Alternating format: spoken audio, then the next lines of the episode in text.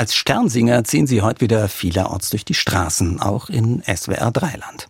Kinder als kleine Könige verkleidet, die für andere Kinder in ärmeren Ländern Geld sammeln. Ob es die Könige tatsächlich gegeben hat?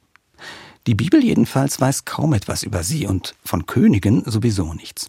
Da ist vielmehr von Sterndeutern die Rede. Von Leuten also, die die Sterne beobachten und daraus Schlüsse ziehen für die Gegenwart. Damals war man der Überzeugung, dass sich die Ordnung hier auf Erden auch am Himmel ablesen lässt. Als die Sterndeuter nun einen neuen, besonders hellen Stern entdecken, folgern sie messerscharf, dass irgendwo ein wichtiger Mensch zur Welt gekommen sein muss. Und dann machen sie sich auf, um ihn zu suchen. Ich mag diese Legende, weil diese namenlosen Sterndeuter sich nicht auf irgendwelche Gerüchte verlassen. Im weiteren Sinn betreiben sie sogar Wissenschaft.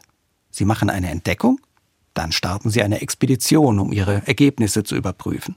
Und Sie sind unbestechlich, lassen sich nicht korrumpieren. Als der fiese König Herodes sie nämlich für seine Zwecke einspannen will, gehen sie ihm kurzerhand aus dem Weg. Und letztlich ist es ja auch egal, ob alles genau so gewesen ist oder nicht. Denn die Legende will keine historischen Fakten erzählen. Sie erzählt Glaubensgeschichten. Und die wollen mir sagen, dass es sich auf jeden Fall lohnt, dran zu bleiben, wenn ich mich aufmache, um nach Gott zu suchen.